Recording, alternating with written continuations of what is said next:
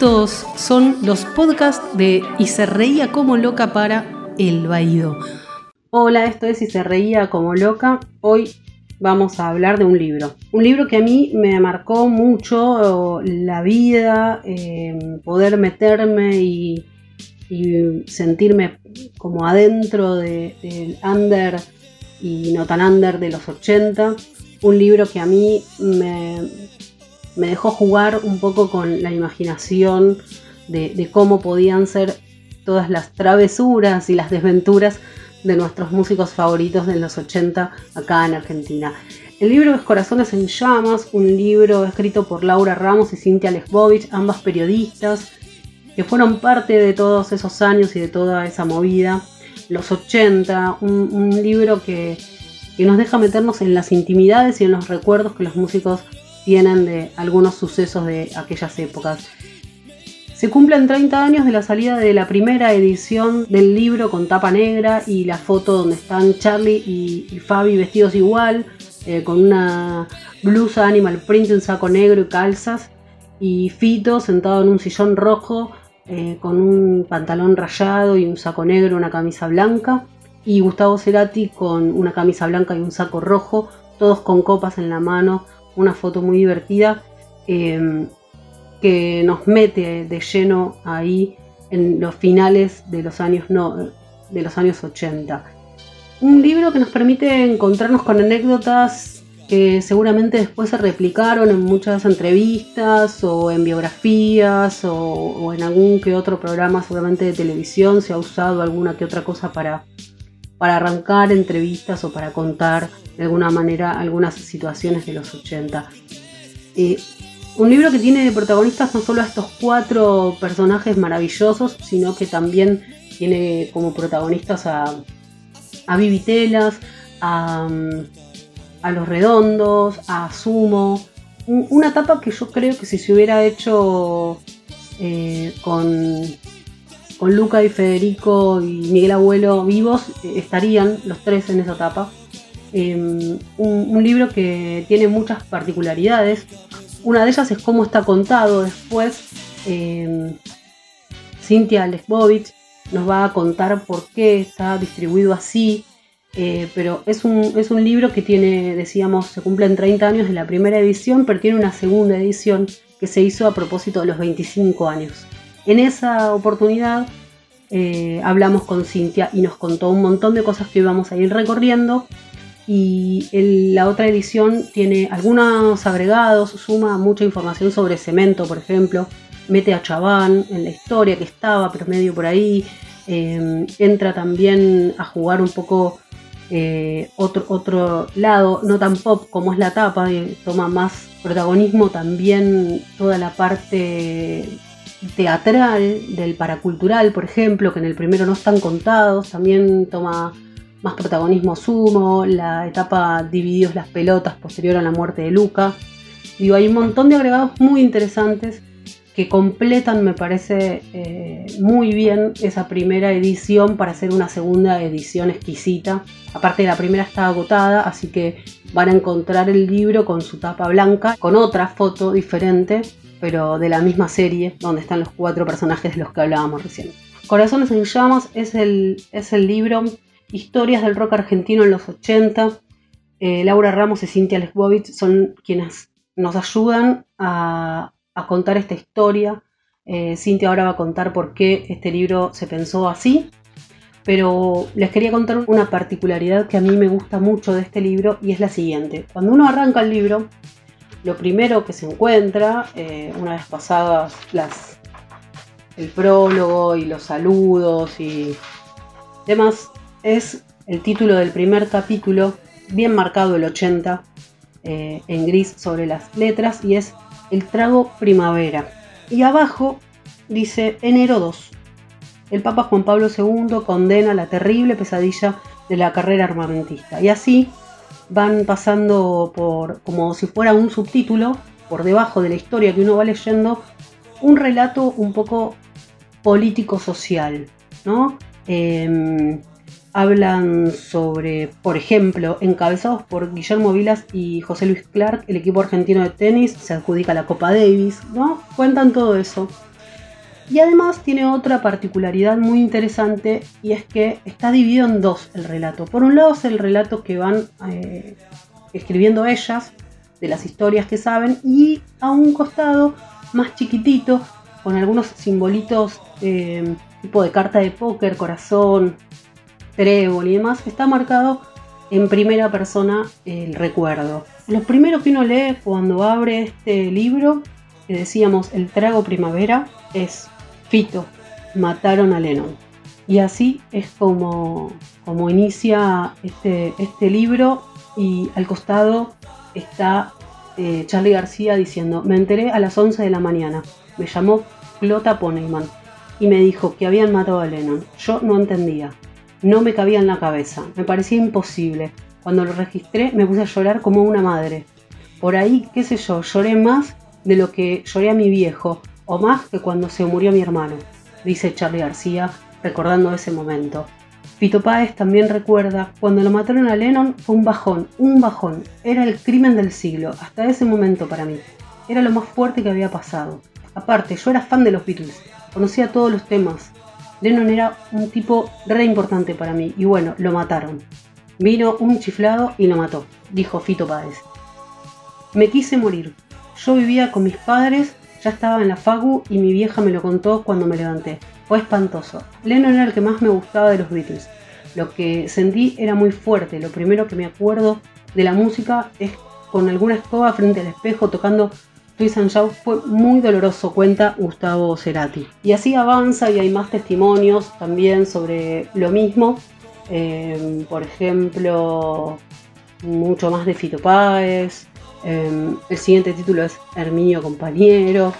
Y así podemos ir pasando a la década del 80 y seguimos pasando con algo de virus, con Soy Moderno es el título.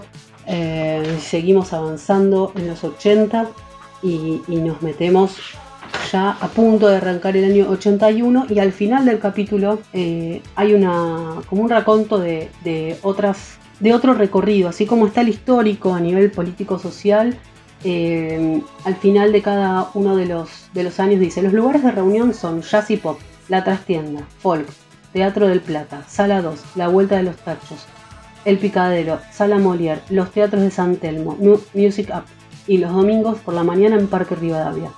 Y así hay todo un recorrido, como por ejemplo este, los grupos donde tocaban, cuáles eran los grupos que en el momento tenían como más movimiento, si alguien hacía una obra, si alguien presentaba un disco, em, y que, como por ejemplo, Girán edita bicicleta, con, qué sello. Eso lo van contando en cada año y, por ejemplo, si se abre una radio nueva, todas cosas así van apareciendo acá. Entonces hay como, si hubiera como tres relatos en paralelo, el que nos cuentan ellas, el que nos cuentan a nivel histórico y este relato al final de cada, de cada capítulo que nos tira como una información a nivel más movida musical muy concreta y cada relato de cada año va teniendo algún costado como la anécdota contada en primera persona. Vamos a escuchar entonces partes de la entrevista que hice con Cintia hace cinco años a propósito de la salida de la segunda edición de este hermoso, maravilloso y amado Corazones en Llanto.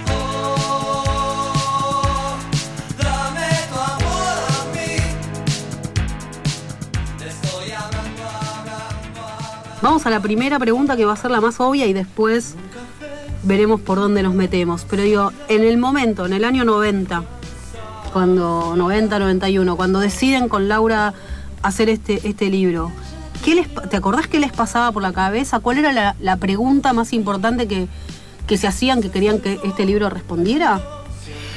Hola. Eh, arrancamos a trabajar en el 89 y fue una propuesta de Laura. Ya las dos trabajábamos en el suplemento Sí. Y surgió no, como un juego, pero sí como, bueno, hagamos un libro. Bueno, dale. ¿Y qué hacemos? Bueno, y a ver cómo contamos. Contemos la década. ¿Cómo contamos la década? ¿Qué hacemos? ¿Inventamos un personaje que vaya atravesando y que sea el narrador en primera persona? ¿Qué hacemos? Que cada uno cuente. Lo hacemos como reportaje. Le fuimos buscando un poquito la vuelta hasta que encontramos este formato que me sigue pareciendo entrañable, que son como los cuatro accesos del libro, ¿no? el relato en tercera persona de las cosas que ocurrían. Los testimonios en primera persona, los textualísimos de cada uno de los que nos contaron cosas. Al cabo de cada año, todas las cosas que pasaban en la ciudad y en el país en relación a la música, a las radios, a las discotecas, a las bandas que se presentaban, a las revistas, y una línea de tiempo con lo que pasaba en el país y en el mundo. A nivel actualidad, fuera del mundo, fuera y dentro del mundo artístico, es esa línea de tiempo. La línea de tiempo es, totalmente fuera, es mucho más, eh, sí, política, social, eh, tenía que ver con el contexto histórico donde las cosas estaban ocurriendo, porque en realidad sin el contexto tampoco se comprende. Y, perdón, sí, porque empezaste con eso, eh, sí dijimos algo que nos había atravesado a todos parecido o semejante, que era ¿Qué te pasó? ¿Dónde estabas? ¿Cómo fue cuando te enteraste de la muerte de John Lennon? Claro. Y un poco fuimos notando que ahora, 25 años después, con la, 25 años después de la salida de Corazones en Llamas, que fue en el 91, hubo un disparador también para ponerse a trabajar en la reedición. La muerte de Gustavo Cerati, la, verdadera muerte, o la concreta muerte, o la última muerte, por, ponerle una forma de decirlo. La desaparición física, digamos, porque tuvo el ACB y... Y tuvo todos esos años en, ese limbo que andas a ver ahora en qué, en qué limbo anda. Eh, pero de alguna manera también cerró todo un, todo un ciclo o abrió un ciclo nuevo, ¿no? Totalmente. Ese fue el puntapié para esta reedición.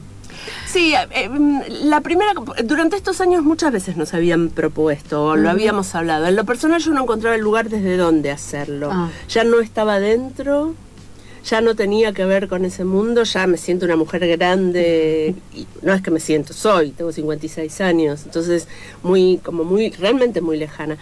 Mi disparador en ese momento para proponerle a Juan Boido, el director de, Random, que, que reeditáramos, fue cuando estaba al aire Viudas Viudas e hijas de rock and roll. El programa de, de, tele. De sí, sí. de, Ortega. Eh, claro. Ah, es un fue un momento. Acá viene la señora de edad que pela el abanico. Muy bueno. Eh, eso fue el puntapié.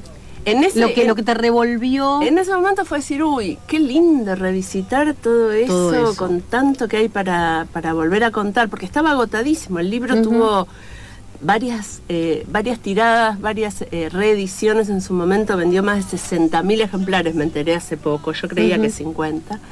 Eh, y estaba agotado, solo se conseguía en las librerías de viejos, de reventas, de... Claro.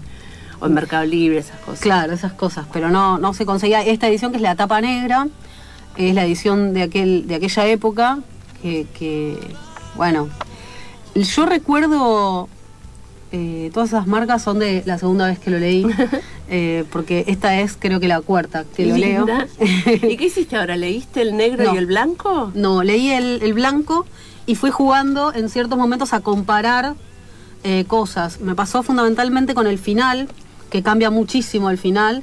Yo me acordaba de, algunos detalles del, del final y leyéndolo dije, acá hay algo que es muy diferente, entonces tuve que revisar un poco y lo hice con algunas cosas del principio.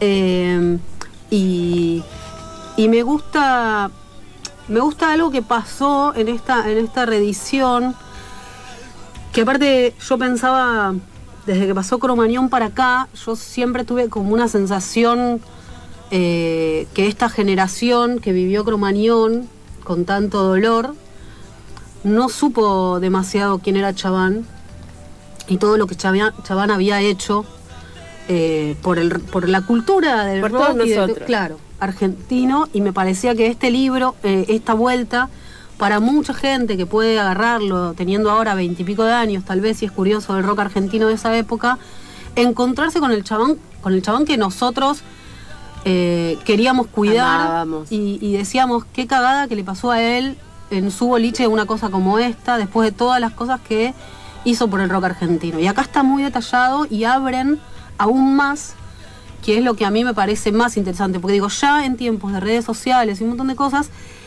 eh, la anécdota de cómo Fito y Charlie se conocen o de eh, cómo surge Soda Stereo es más conocida, pero la historia de Cemento, Einstein, ¿no? El under de lo que era under en aquel momento. Exacto. No necesitaba que alguien lo contara de nuevo un poco más y me parece que ese agregado que hacen, eh, eh, que está hecho en varios capítulos, hay un poquitito más de, cemento y de, un montón de cosas, me parece que para mí vale muchísimo esta reedición también por eso. Estoy totalmente de acuerdo y eso es parte de la genialidad que le aportó Laura Ramos a esta, a esta reedición. Laura había seguido con su columna Buenos Aires me mata. Mi camino fue un poco por otro lado porque yo después empecé a trabajar como jefa de prensa de Fito. Entonces, realmente con el suceso de Fito en el, en el mundo, en distintos lugares del mundo, en, en América, eh, me perdía un poco más el día a día de, la, vida, de la vida en Buenos Aires. Y Laura trajo y aportó y sumó muchísimo con todos estos relatos de... Yo digo eso, el under del under, porque en aquel momento todavía Fito, Charlie, Charlie ya estaba encumbrado claramente, Luis está, pero mm, todavía era cotidiana esta cosa de ir caminando por la calle y cruzártelos, eh, o, estar sentado en, cemento tomando, eso también, tomando una cerveza con, con Cerati y el pelado Cordera y que Cerati le diga, no, que el pelado le diga a Cerati, boludo, yo te odiaba porque mi novia estaba enamorada, está enamorada de vos. Claro. Entonces, estoy de acuerdo con vos en el rescate de Omar en contar lo que Omar significaba, en una sensación de muchas veces estar en conciertos. Yo tengo bastante registro físico de, lo que ocurre y muchas veces pensaba, ay Dios mío, que no pase nada. Eh, muchas veces, porque sí creo, y esto lo dije varias veces en el último tiempo, todos tenemos una enorme responsabilidad cuando ponemos o convocamos o generamos que gente se reúna o en un espacio al aire libre o en un espacio cerrado con ciertas condiciones. Y la verdad es que las condiciones eran nefastas en todas partes, en todas partes. Y eso era responsabilidad de todos, o era inconsciencia de todos. Y vos decís cromañón, y está buenísimo que los, los chicos sepan todo lo que hizo Mar en cuanto a abrir espacios, a darle de comer y a darle alojamiento a los músicos, a Luca, que no tenía dónde vivir o tenía, pero, pero se quedaba de dormir tirado en, el piso, en un, en un colchón o hacer fideos y que comiera todo el mundo. Em, esa generosidad particular, porque también todos le peleaban para que pagar, les pagara mejor. y, qué duro que esta misma generación y media se haya comido también ahora esto de la time warp y todo lo que hay que pensar respecto de qué pasa con, con los jóvenes y qué pasa con el arte y qué pasa con la música y qué pasa con las reuniones y, en manos de quién están las cosas. Porque creo que ese es el punto. Hagamos algo, Omar. Katia insistía en incorporar shows y actos. Me parece mejor no largar demasiados datos de movida, replicaba él. Todos mis amigos se quejan de que acá no pasa nada, argumentaba ella. Para conmemorar la fecha patria el 9 de julio del 88, mientras la gente bailaba, Katia entró a cemento, montada en una carroza tirada por un caballo. Una larguísima cabellera de hilo sisal era todo su atuendo. Entré en un Mateo, desnuda, amordazada y atada con cadenas. Tenía unos tules celestes y blancos que representaban la patria. En la barra la esperaba, también desnudo, Batato Barea. De fondo se escuchaba el Ave María. Entre Batato y otros chicos la llevaron al escenario en andas. Los asistentes se acercaban para tocarla, no podían creer que estuviera desnuda. Batato los espantaba con gestos ampulosos. De pronto sonó el himno nacional. Katia rompió las cadenas y quedó sola, iluminada por antorchas. Al poco tiempo se iniciaron las presentaciones de Todos tus muertos, La forma, Deseo fatal, El corte. Los viernes y sábados el local empezó a llenarse de jóvenes darkies. Ahora a entrar el refuerzo punk, solía decir Omar, cerca de las 3 de la mañana. Los pibes juntaban el dinero entre varios y pasaban de a 4 o 5 por el precio de una entrada. La noche que se presentó el disco de Radio Trípoli, actuó más de una docena de grupos punk. Para entonces ya había comenzado el terror que desataban los skinhead. Los punk odiaban a los chicos de entre 14 y 16 años que pegaban fuerte borrachos de cerveza. Los punks, en cambio, eran fieles al vino barato en caja de cartón y tetra. Chavani, la puta que te parió, Rómpanle todo el bolicho a este hijo de puta. Desde los escenarios, Fidel Nadal, cantante de Todos tus muertos, incitaba a su público y les tiraba calas. El lugar apestaba a velorio, decorado con las coronas de flores que los muertos que los muertos birlaban de los cementerios. Cuando acabó el concierto y llegó la noche de los números, Fidel protestó. ¿Por qué carajos pones tantos tipos de seguridad, Omar? Para cuidar al público, fue la respuesta de Chabán. Cállate y no jodas que hoy es el día que más guita vas a hacer. Omar Chabán recuerda sobre la gente hacía poco. Lo importante es que esa convención se usó para gozar a los redondos. La usaban los que iban a ver a los violadores, se escupían. Sirvió para que determinado público lo usara festivamente. Yo veía a Cemento como, como un kindergarten, por el contrario de lo que se decía públicamente. Eran pies muy buenos y no eran agresivos. Borrachitos de termidor, no tenían problemas de drogas. En Cemento se formaron varias parejas de punks. Una ya tiene un hijo y los tres viven en kibbutz en Israel. Paranoia del paracultural, año 86. Una noche de marzo, unos 300 jóvenes esperaban que se abrieran las puertas del centro paracultural en la esquina de Venezuela y Defensa, para escuchar un concierto del grupo La Forma. Momentos antes de entrar a la sala, una voz estridente los llamó la atención. Trepado a un edificio situado en la misma esquina, envuelto en una bandera de Boca Juniors y abrazado a una imagen de plástico de la Virgen de Luján a modo de micrófono, Omar Viola desgranaba una baguala. Por una pequeña chispa que yo no le hice caso, se formó el incendio. Acabó conmigo, acabó con mi alma. El público ocupó la calle, interrumpiendo el tránsito. Entre los automóviles detenidos se encontraba un patrullero, el que bajó un subcomisario maldiciendo, mientras Omar Viola terminaba su número e ingresaba con la gente al local. El tumulto no permitía acercarse al oficial, de modo que entraron todos juntos, artistas públicos y el policía. ¿Quién cortó el tránsito? preguntó raudamente la gente a quienes lo rodeaban.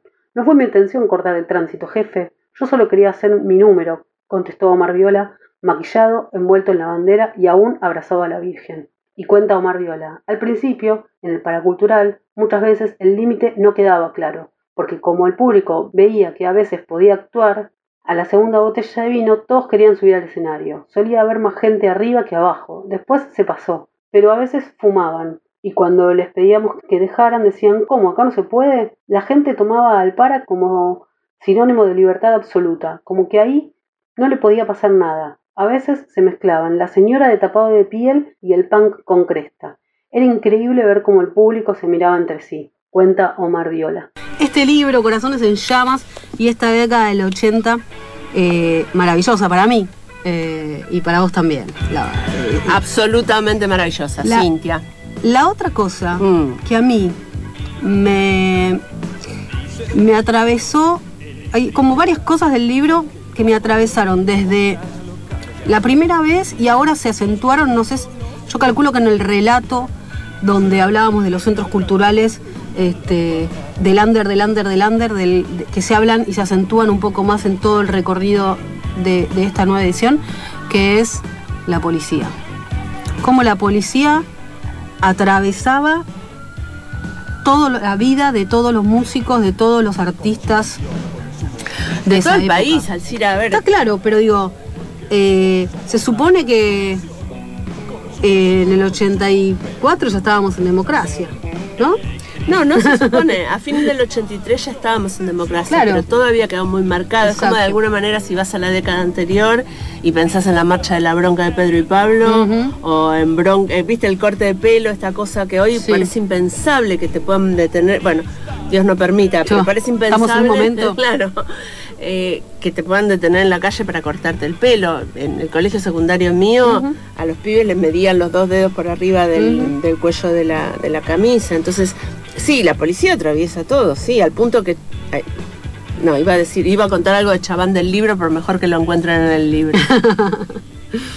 hay muchas cosas para contar de la policía y cómo. No, pero cuando él dice, y lo voy a decir porque está ahí, él dice, yo muchas yo tengo la, certeza de que me debo haber cogido muchas minas canas. sí. Porque en realidad no era solamente la policía vestida de policía, era que estaba lleno por todas partes de lo que se llamaba y se sigue llamando y se seguirá llamando servicios de información, service, gente que se infiltraba en los ambientes porque hay gente que vive más oscuro que lo oscuro, qué sé yo.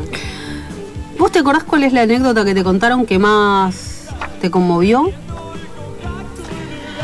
Eh, hay muchas de las cosas que me las contaron y hay muchas otras que las viví. Entonces no tengo absolutamente ninguna duda de que la noche más conmovedora a pleno es la noche del homenaje a, Federico Moura cuando los Soda cantan en la casona eh, La ciudad de la furia y Gustavo le dedica a ese hombre al lado que fue Federico, acababa de morir Federico.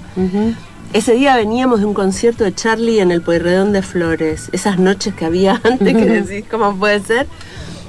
Y entonces eh, los Soda cantaron El hombre al lado y después subieron los, los virus para hacer Wadu Wadu y después el camarín. El camarín de esa noche era una mezcla de llanto, brindis, estremecimientos. lo tengo marcadito. Es que, es, que lo que pasa es que muchas de estas cosas realmente las viví dentro. Bueno, eh, lo de García cuando vino la noche en, el, en la falda, vino al hotel de los periodistas a hacernos escuchar eh, parte de la religión.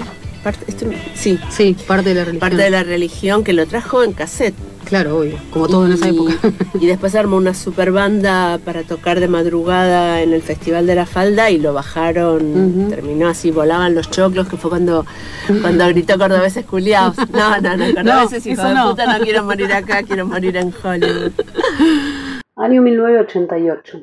La noche navideña del 88 atacó por dos frentes simultáneos. Los asistentes al cine Pueyrredón de Flores dejaron hasta la última gota de aliento para lograr que Charlie García regresara al escenario a multiplicar los bices. No va a salir, este muchacho no se siente bien. Si hace un rato estuvo un médico porque le había dado un ataque de presión, la señora que cuidaba el baño equivocó el vaticinio. García volvió al ruedo a desangrarse hasta agotar a sus fans. Recién abandonó el escenario a las 3 de la mañana. En Lanús, entre tanto, los dos mil y pico de asistentes a la actuación de Soda Stereo en la casona escucharon un grito empapado en sudor. Este quiere ser un homenaje a ese hombre alado, se emocionó Gustavo Cerati. La ovación se adelantó unos segundos a la potente y desafiante versión de Wadu Wadu, que compartieron los Soda y los Virus.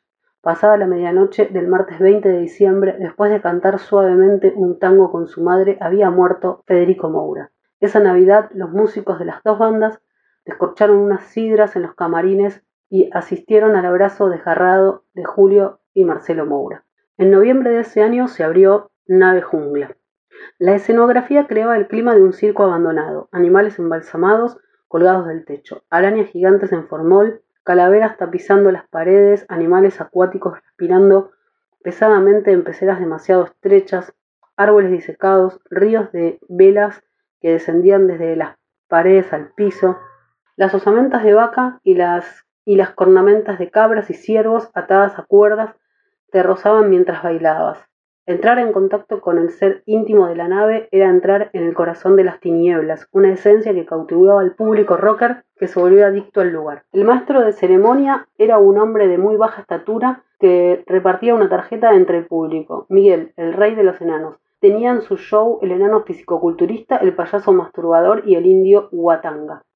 Charly García, Iggy Pop, Gustavo Cerati y Papo pasaban inadvertidos entre los luriputenses Brothers, Guatanga o el payaso de mente eh, con una boa enroscada en su cuello. Una noche Charlie fue reconocido cuando se puso a tirar billetes eh, a la pista ubicada entre el confesionario católico y el teatro liliputense. Se bailaba, pero también había espectáculos relámpagos, shows del minuto, malabaristas, chamanes, bandas punk. La nave quedaba en la calle Nicaragua a la vuelta de la discoteca Confusión, un sitio de travestis muy trash que hacía de puente aéreo con la, que hacía de puente aéreo con la nave, porque compartían horario y público. Era ya muy tarde la noche en que uno de los Moura quedó detenido por hacer pis en el árbol. Lo acompañó una delegación que ocupó la comisaría hasta que, con el sol ya en lo alto, todos pudieron volver a casa. La nave es una discoteca hecha por enanos para gente alta, se decía. Aunque todos se emborrachaban como en cualquier otro lugar y bailaban y escuchaban música, estar allí era como participar de un sueño místico, de un viaje a otra dimensión. A veces el público ocupaba toda la cuadra hasta la esquina de Scalabrini y Ortiz, y una noche se cortó el tráfico. Algunos bailaban sobre los techos de los autos estacionados, y Mari, una señora con anteojos y pelo blanco que atendía el bar de enfrente, uno de esos viejos cafés para taxistas, miraba a los jóvenes con ojos asépticos. Era la confesora de los parroquianos de la nave que solían visitarla. Otra cosa que a mí me gustó siempre de la historia de los 80 es algo que después en los 90 pasó menos, o yo tengo la sensación de que pasó menos, que es este cruce que había, ponele, hay momentos en los que está toda la historia así como cruzada de los redondos cuando empiezan a tocar en, en Buenos Aires y, las Baby Squid que se van a tocar a La Plata y que vienen y que conviven, mundos que para los pibes de hoy o de los pibes de hace 10 años o 20 años atrás, decir eh, que compartieron momentos ciertos músicos con ciertos músicos no lo pueden creer, esta rivalidad ridícula que generó el público de los redondos con Soda Stereo en realidad en algún punto no era tal porque se terminaban cruzando todos los músicos con todos y eso está contado acá. Y una de las cosas que a mí me gusta mucho y que, me sorprendió volver a leerlo es el comentario que hace en un momento de toda la historia Vivi Telas sobre el mundo de los redondos, que habla de que, como de que eran muy machistas, ¿no? Y a la vez el cruce de estos testimonios textuales, donde la negra Poli dicen que eran una especie de cachivache, ¿no? Ellas. Y, digo, yo estoy todo el tiempo tratando de entender todo lo que esos mundos generaron, eh, esos cruces tan distintos culturales y a la vez tan parecidos, queriendo decir cosas distintas, se cruzaron en esa época y derivaron en las fantásticas cosas que hizo cada uno después por su lado. Eh, el teatro entrecruzado, los actores, las listas de actores que aparecen de golpe, Quintero, o sea, hay un montón de actores metidos y el rock y el pop y el, los actores eran todo un mismo mundo. ¿No? ¿Era así? Sí. ¿O no era tan tengo, así? Tengo delante de mis ojos lo que recubre acá las paredes y, veo un panel lleno de agujeritos. Y me hace pensar, ¿se acuerdan ese, ese muñeco que, le, que comprabas para los chicos que le crecía el césped y le cortabas el pelo y le seguía creciendo? La sensación... La sensación es que la dictadura, la represión, la oscuridad, funcionó para mí como una germinación.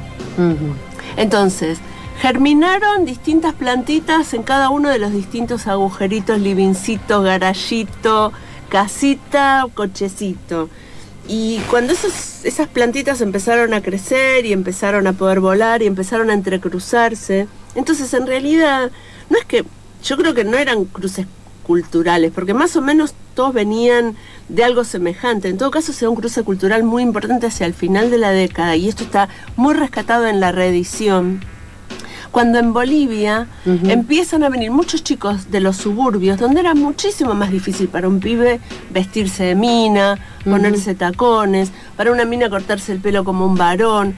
Estamos hablando, yo sé que esto suena japonés intergaláctico. Estamos hablando de, otro de otro momento. Estamos hablando de 30 años eso Es un, eso es un, ahí, ahí agregaron cosas, como que eh, eh, se explayaron un poco más en contar esa parte. Sí, el final que a vos te gustaba y que a mí me encanta es el final de Fito caminando por la por Avenida Rivadavia con la Noy, con Fernando Noy, esa genia. Y, entra en escena que eh, Cecilia Roth.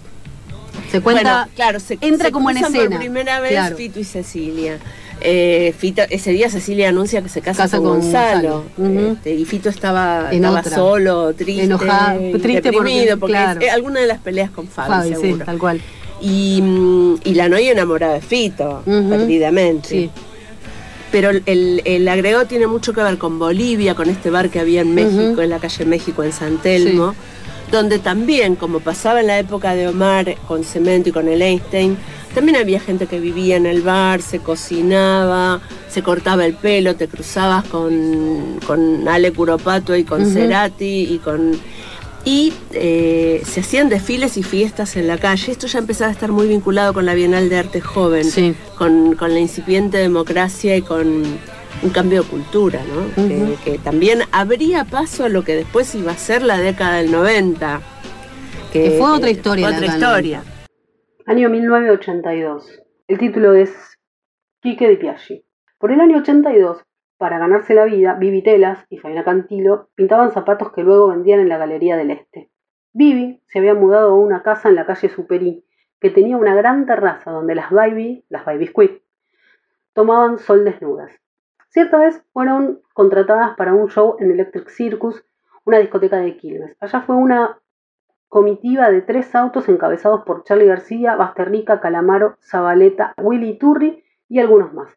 En la discoteca se encontraron con Nito Mestre, Michelle Peirone y Luisina Brando. Cuando las Baby llegaron con Llegaron con Marcianita, el público empezó a chiflar, y el encargado hizo parar la música. Las chicas volvieron al camarín. El dueño pide que paren el show, les dijo un empleado de Electric. No, es humillante, vamos a seguir, refunfuñaron las marcianitas enfundadas con sus gorras plateadas. Pero les pagamos igual, lo único que queremos es que se vayan, insistían, insistía este empleado. Vamos, chicas, ustedes sigan que nosotros les apoyamos, exclamaban sus amigos. Yo quiero hablar con el dueño. Que le dé una oportunidad al arte, ironizó Charlie. Finalmente, el propietario de Electric accedió a que volvieran al escenario con una condición, que apenas terminaran el número inconcluso, tomaran el dinero y se fueran. Esa misma semana, las Baby actuaron en una fiesta de la revista Perfil y al día siguiente aterrizaron como invitadas en un programa televisivo de Kike Di Piaggi. Sentadas en camarines, esperaron para salir al aire. Las Baby Squid contemplaron a un grupo de bebés que llegaron a maquillarse. Son iguales a nosotras, pero en serio, dijeron. Esa fue la última actuación. ¿Cómo lo cuenta Vivi Telas? Cuando pasó lo del programa de Dipiaggi me di cuenta de que lo nuestro ya no era gracioso, éramos malas. Si profundizás en la sátira, llegás al punto de partida, sos lo mismo. En Electric, la fiesta de perfil y el programa de televisión éramos un equívoco. El leitmotiv de las Baby Squid era ser molestas. Después se me pasó y Fabi Cantilo como lo recuerdo. Lo de las Baby era tan genial que daba la vuelta. Yo quería cantar, no deformar tanto. Fuimos a lo de Piaggi, teníamos vestidos turquesas, cortitos, medias amarillas, pelucas rubias despeinadas. Al lado mío, en Canal 9, estaba sentada una mina igual, pero en serio, era como tremendo. Me asusté y me fui de las Baby Biscuit. 1984. Tres rayas en la nuca. ¿Por qué no hacemos algo juntos? Le propuso un día Gustavo Cerati a Richard Coleman. Corría el invierno del 84 y Soda Stereo comenzaba a ganar dinero. Según seguían las presentaciones en Cero y en el Café Einstein. Se habían agregado la esquina del sol y ya empezaban a llamarlos de otros lugares. Muchos fines de semana tenían hasta tres shows. Los jóvenes aún vivían con su familia. Seguían comprando sus ropas en Anteca y tomaban copas gratis en los bares. En tanto, Richard cursaba, materias de la facultad y por las noches llegaba a beber un trago en la barra de cero. La idea de Cerati lo puso en movimiento y enseguida se contactó con Fernando Zamalea, baterista de Metrópoli. Fernando llamó al bajista Cristian Basso y los cuatro comenzaron a reunirse todas las mañanas en el cuarto de Richard, que había conseguido una consola portaestudio. Tocaban eléctrica, un tema de Coleman que había escrito para Metrópoli, durante la demolición y otro al que conceptualmente denominaban doble vida. Poco antes de la primavera, un sarampión feroz derribó al dueño de casa. Siete días con casi 40 grados de fiebre antecedieron a un largo periodo aislado y en cama de Richard Coleman. Perdió el cuatrimestre de la facultad. En pleno estado febril hizo una versión de Héroes, el tema de David Bowie. Podríamos llamarnos gente en pijama, bromeaban por esos días, pero ya eran fricción. El 14 de diciembre de ese año los Sodas se presentaron por primera vez en un teatro. El espectáculo arrancó con sobredosis de TV. El escenario de Lastros estaba saturado de viejos televisores a válvula que transmitían en blanco y negro. Los muchachos los habían pedido prestados a decenas de amigos y familiares. Encendidos y fuera de sintonía, los monitores eran toda la iluminación de la sala. El trío completó su formación con Federico Moura y Fabián Quintero en teclados, Gonzo en saxo y Richard Coleman en guitarra como músicos invitados. Tocábamos en la esquina del sol todas las semanas y era infernal la gente que iba. El disco no se había vendido mucho, pero entramos como en una vorágine. Todo el mundo hablaba de eso. El video era impresionante. Y no había otros. Resistía a la crítica. Estaba hecho con bastante criterio. De imagen, por lo menos. Nosotros sentíamos que se estaba dando una cosa muy fuerte con nosotros, dijo Gustavo Cerati. Me acuerdo de Melingo, que era el más moderno del kiosco de los modernos. Me caía mal porque a mí me gustaba Steph y él me la arrebató. Una vez Tashi me dejó el pelo corto y me afeitó en la nuca tres rayas que se juntaban al girar la cabeza. A mi vieja le gustó cuando me vio de frente, casi se murió cuando me di vuelta. La onda era de Patch Mode. Usábamos ropa toda rota, una encima de la otra y arriba un saco de 200 dólares. Richard Coleman. Creo que alguna vez lo hablé con, con, con Tom Lupo esto, eh, esto de la, prohibición de la música en, en inglés en las radios. Tom me dice un día, duró 20 días esa prohibición. Y todo el mundo lo planta como el inicio de, no, duró 20 días. Punto, esos 20 días no cambiaron nada. Lo que cambió fue que nos sumaron a algunos personajes a hacer radio y algunos peleamos ciertos lugares y les dimos más voz a ciertas bandas y que tuvimos que sacar de los, de los cajones que estaban tirados los demos de un montón de bandas y surgieron algunas cosas y abrió una puertita, pero no fue tan. La eclosión no fue tan grande. La eclosión venía por abajo. Eso, por eso yo te digo lo de la virus germinación. virus eran nueve arriba del escenario a veces y abajo eran menos, me decía Tom. Por eso. Entonces, pero también abrió la puerta, también abrió la puerta, por ejemplo, los festivales a propósito de Malvinas, claro. sí hicieron que músicos nacionales que no estaban bien vistos, porque una cosa eran los de afuera que no se olían y otra cosa eran los de acá, los que les sentías el olor a chivo o a barba crecida y entonces se abrió la puerta y había algo detrás de la puerta. Esta, para mí estas plantitas, esto que ya se venía cultivando hacía mucho Sí, también había, un, había un montón de músicos. Digo, en un momento una cosa que empieza a pasar cuando vas leyendo es en, estos, en este recorrido que hacen al final de cada capítulo sobre el año, donde relatan este, tal tocó en tal lugar, tal en tal otro, tal Se abrió tal cosa, radio, llegó el primer CD a la Argentina, el primer equipo inalámbrico. Y una de las cosas que empieza a pasar desde el principio hacia el final es que empiezan a aparecer cosas como fulano en el Coliseo, tal en, el Luna Park, tal en obras, o sea, algo estaba pasando que esas bandas que habían empezado viendo cómo tocaban en el, en, en el Einstein por nada, estaban empezando a cobrar una entrada en un lugar donde sonaban mejor, donde había publicidad, donde los pasaban en la radio y pasaban otras cosas. Y no iban 50 personas. Sí, no quiero igual dejar de decir, por ejemplo, que creo que eran los finales de los 70 el, el reencuentro de Almendra en obras. Eh, es un quiebre.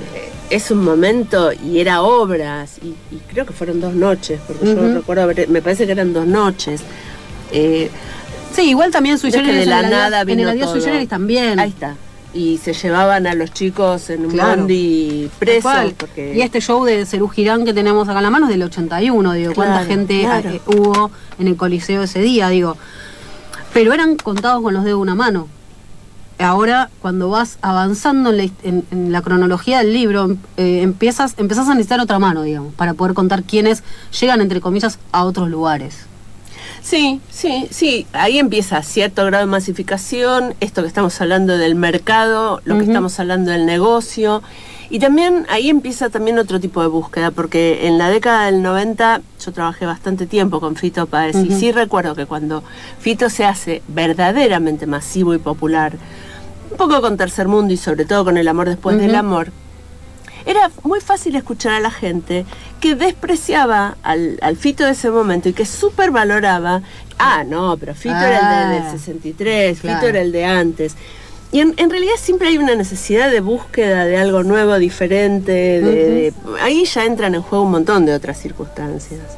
Año 1984, 39 grados de fiebre. Con la banda de Charlie García, Fito empezó a ganar dinero y a gastarlo. Debilitado por el ritmo acelerado de su primera gira con García, Fito llegó exhausto a su departamento de la Boca. Una de esas noches se bebió de un tirón un par de botellas de vino tinto y, escribió el tema Panorama. Sin haber dormido, a la mañana siguiente salió a la oficina de Greenbank. Cuando estaba en Santa Fe y Uriburu sintió un mareo. Se aferró a un libro que llevaba en sus manos una biografía de Lennon y entró a la confitería El Trébol. Tomó un café doble y se dirigió hacia Rodríguez Peña, pero no llegó a la oficina. Se desmayó y quedó tirado unos segundos en la calle, hasta que se volvió a levantar. Muerto de miedo, siguió caminando. No tenía ni un peso encima y entró en la agencia. Una secretaria le informó que allí no se encontraba nadie más que ella. Tuerto, me estoy muriendo, no doy más. Acá no hay nadie, nadie me da bola.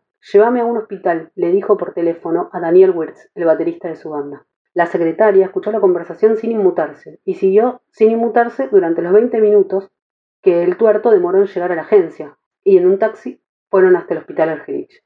Hijo, ¿qué te pasa? le preguntó una médica de guardia. Me va a explotar el corazón, doctora, le contestó Fito. Si no paras ahora mismo, te nos vas, le dijo la mujer mientras le inyectaba un calmante. Al poco tiempo se iniciaron las jornadas de grabación desde el 63.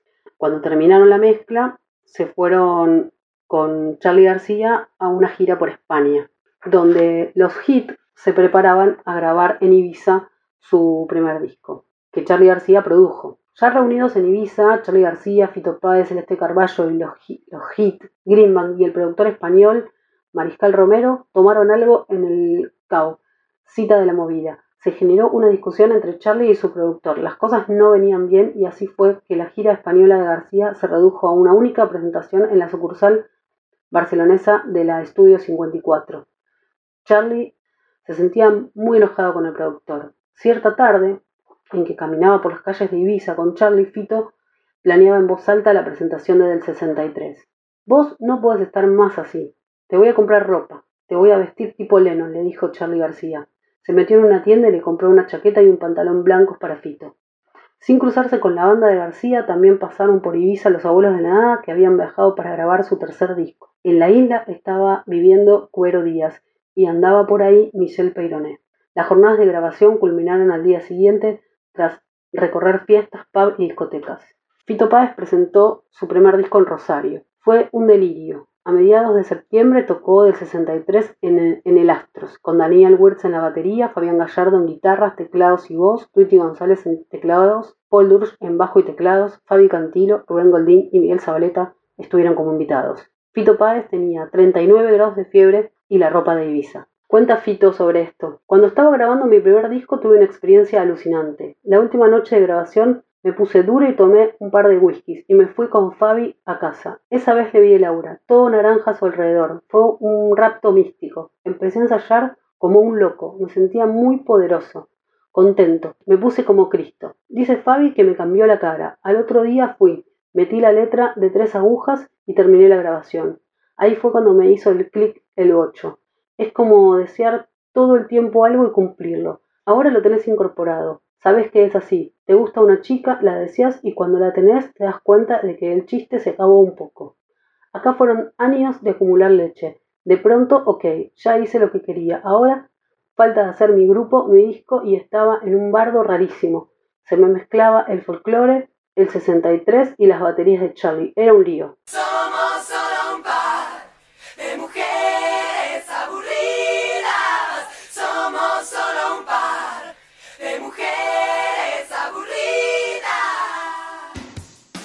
Y hablamos del final, del final del libro que es hermoso, para mí es maravilloso, ese cierre es muy, muy romántico de alguna manera. Eh, eh, como decía en esta segunda edición de este hermoso y genial Corazones en Llama, se cuentan muchas más historias, muchas más anécdotas que en el primero. Eh, se corrigen algunos errores y, y también hay unas fotos deliciosas. Así que les recomiendo un montón que lo, que lo compren, que lo consigan, que lo lean y lo relean y se rían y, o lloren o recuerden sus juventudes según la edad que tengan o se imaginen cómo podía ser esa época. Como me pasó a mí, que yo tenía en los 80 entre 5 y, y 14 años, así que muchas de esas cosas no las viví, pero sí amé leerlas una y mil veces en este maravilloso Corazones en Llamas. Recomiendo una vez más el libro de Laura Ramos y Cintia Lejovich, que cumple ahora, este año, 30 años de haber salido esa primera edición de tapa negra, pero 5 de la edición de tapa blanca. Disfruten. Chao, hasta la próxima. Seguinos en Twitter, Instagram y Facebook como arroba el Seguinos en Twitter, Instagram, Facebook como arroba el Hacen artística. Dale, seguinos